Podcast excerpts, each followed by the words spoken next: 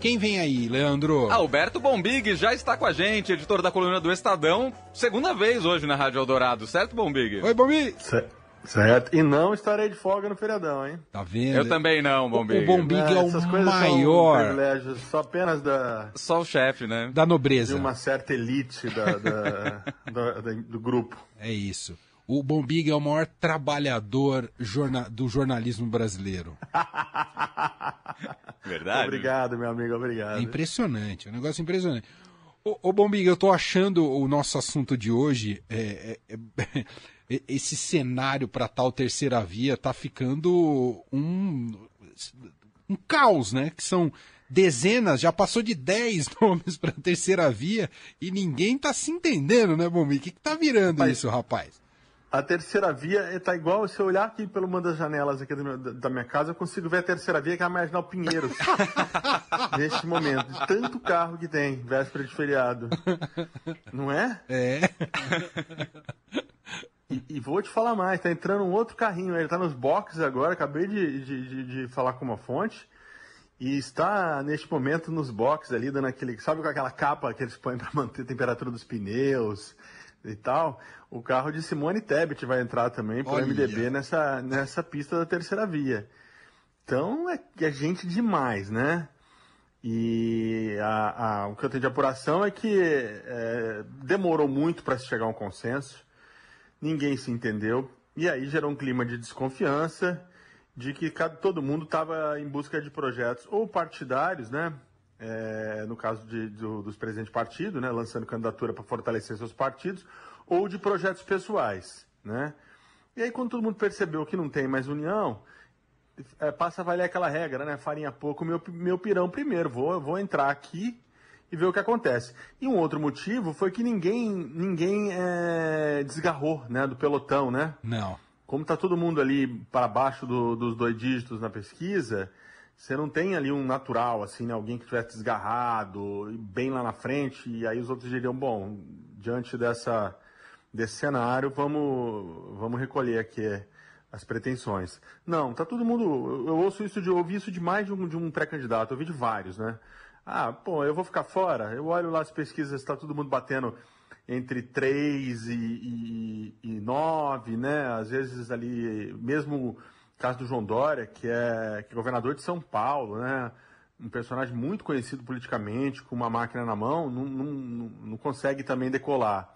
Então acho que esse cenário acabou motivando né, esses projetos, tantos projetos presidenciais da chamada terceira via, só que isso gerou um efeito colateral, e esse efeito colateral é um clima completo agora de desconfiança, que não vai, é, vai dificultar ainda mais essa, esse entendimento, né? Esse diálogo em busca de um, de um consenso, ou de pelo menos você dar uma, uma peneirada aí nesse, nesse bloco. Né? Ninguém, é, é, é, até onde eu conversei com bastante gente, né, seja com pré-candidatos ou também com, com dirigentes partidários, tá o clima de ninguém acredita em ninguém, né? Então, se, por exemplo, se você pegar essa semana que a gente teve mais dois nomes ali, esta semana e anterior, né?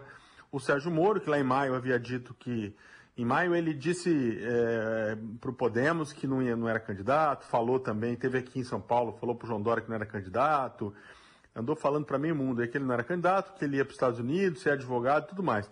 Agora reapareceu, é, os dirigentes, autorizou os dirigentes do Podemos a divulgarem para os jornalistas que já estão preparando o ato de filiação dele e que ele tem pretensões de ser candidato a presidente ou a senador, mas que o plano A seria ser candidato a presidente.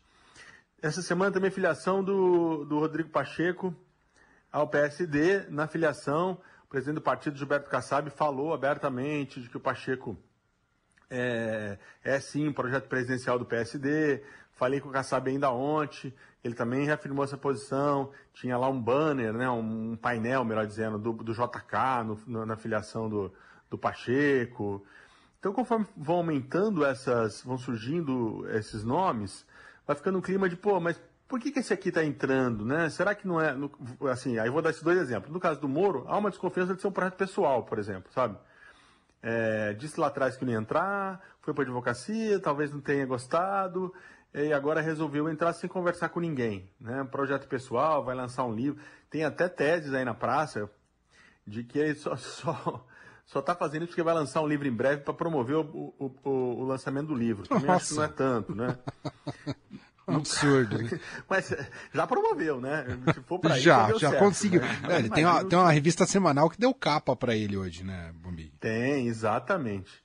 É, no caso do Pacheco, aí tem uma, uma desconfiança um pouco mais, eu acho um pouco mais séria, vai, vamos dizer assim, que os petistas estão assediando demais o Kassab, né, e o PSD, é, para ser ali, tá com o Lula é, na eleição presidencial conversam com ele, teve encontro já do Kassab com Lula, essa coisa toda. E aí na terceira via surgiu uma, uma desconfiança de que, de que o, o Kassab teria lançado o Pacheco justamente para fragmentar o campo, né? Aí você fragmenta, enfraquece, para favorecer o Lula e lá na frente retirar a candidatura do Pacheco e acabar ou emplacando o Pacheco de vice ou apoiando o Lula.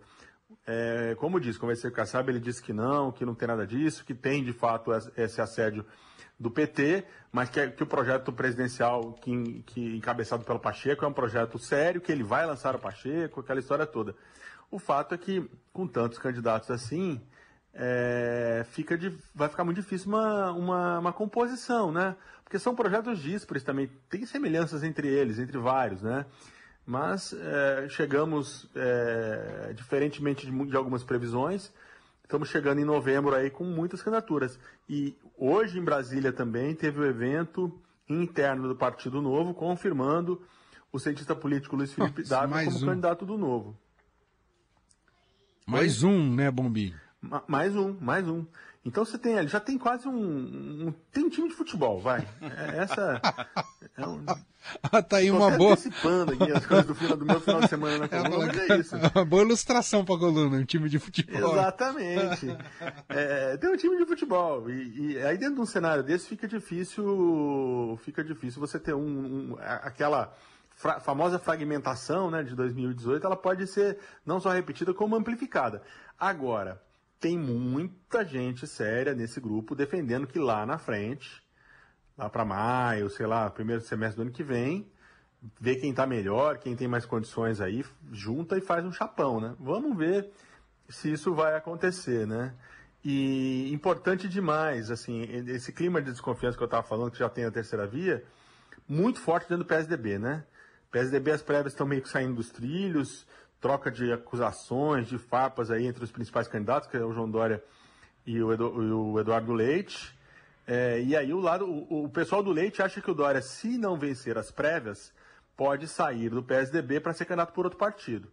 E o pessoal do Dória diz que se o Eduardo Leite vencer as prévias, ele retira a candidatura para que o PSDB apoie um outro projeto que está aí. Óbvio que os, os, dois lados negam, né? O Dória fala que não vai sair, o Leite fala que se vencer será sim o candidato. Mas você vê que já não tem muito mais entendimento, né? Quando você pega esse clima de, de desconfiança, fica muito difícil sentar todo mundo numa mesa para uma negociação, né? Uhum. É, vamos, vamos ver, né? Se, se dessa vez eles conseguem chegar em 2022 com, com um, um centro menos fragmentado tá, tá caminhando para o contrário, viu? Tá caminhando para ter vários candidatos. É.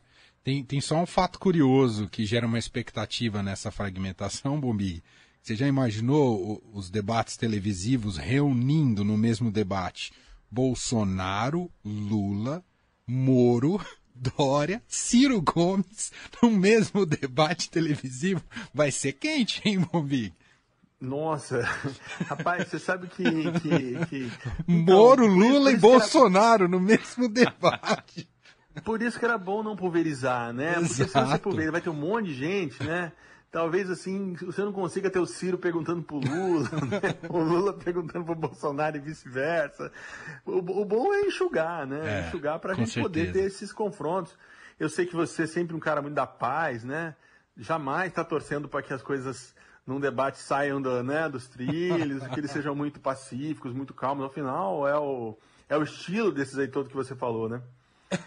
não, não, piadas à parte, é, é, a gente já teve uma prévia do que foi Ciro Gomes e Jair Bolsonaro em, dois, em 2000 e, em 2018. Tava legal, tava, tava muito legais os debates de 2018, né? Aí, infelizmente, o Bolsonaro tomou a facada, acabou ficando fora do, do, dos outros debates, né? Mas assim, em 2018, agora que você falou, eu tô lembrando de uma coisa. Até a Marina, né? Até a Marina. Marina é quase um. Ela um deu uma. da floresta ali, Ela assim, deu uma né? lavada no Bolsonaro, que acho que foi a melhor lavada no Nossa, Bolsonaro deu uma- do, do- da campanha. Estufou a veia, dedo em rixa ali, né? Então, veja só, se isso foi uma prévia do que é 22, pelo amor de Deus. Com todos os mágoas e rancores guardados aí nessa turma, rapaz, é uma panela de Não, pressão. o Moro e Lula, Moro e Lula, a gente já teve aquela prévia, a gente já teve a prévia nos depoimentos né, do Lula Exato. no- na Lava Jato, né? Só que ali era o juiz e o réu, né? Num debate não tem mais essa não, né? não vai Não ter mais tem. essa não. É igual, são em condições iguais, né? São condições iguais. A gente pode até falar disso uma hora, porque tem, tem os bastidores aí, semana que vem eu conto aí desse- dessa entrada do Moro, como está repercutindo dentro do, do, eh, no bolsonarismo e no petismo. Perfeito, muito bom. Alberto Bombiga, editor da coluna do Estadão, tá com a gente três vezes por semana aqui no Fim de Tarde Eldorado. Vai estar então semana que vem, é, mesmo no feriado. Ah, e você escolheu hoje um João Gilberto para fechar, Bombig? Sim, né? Homenagear o Gilberto Braga, né? Deixou, morreu essa semana. Grande Gilberto Braga, hein? Quem não curtiu uma novela de Gilberto Braga Verdade. não viveu as últimas quatro, sei lá, décadas no Brasil, né? É, e eu escolhi um tema da Água Viva, que foi eu era garotão. E que trilha sonora tinha Água Viva? Não precisa falar mais nada, né? Além de ter sido uma novela muito legal, uma novela que tem João Gilberto cantando Tom Jobim no horário nobre da Globo, não é pouca coisa, né? Depois você dá uma olhada no que, que tinha nessa, nessa trilha aí, vale até a pena procurar e ouvir inteira. Ah, tinha, ó, Milton Nascimento, Elisete Cardoso, Baby Consuelo na época, Gal Costa, Elis Regina, Simone, Maria Bethânia, por aí vai. isso. Espetáculo, hein? Se- Sensacional. E a trilha internacional era muito boa. A trilha internacional era que tocava naqueles bailinhos da molecada. tinha umas lentas, falava música lenta, né? Tinha, uma- tinha umas músicas lentas boas pra dançar ali, viu? É, aquela hora, também, aquela não. hora, rostinho colado, emoção. Exato. A mão E- suava. Ficava todo mundo esperando chegar o moleque ou a menina que tinha a fita da novela Água Viva, porque Olha aí, aí. hora é a hora que, que o bailinho pegava fogo. Muito bom. Então vamos ouvir aqui João Gilberto com Wave, que serve também para o bailinho. Um abraço, Bombi. Um abração, boa Valeu. de semana.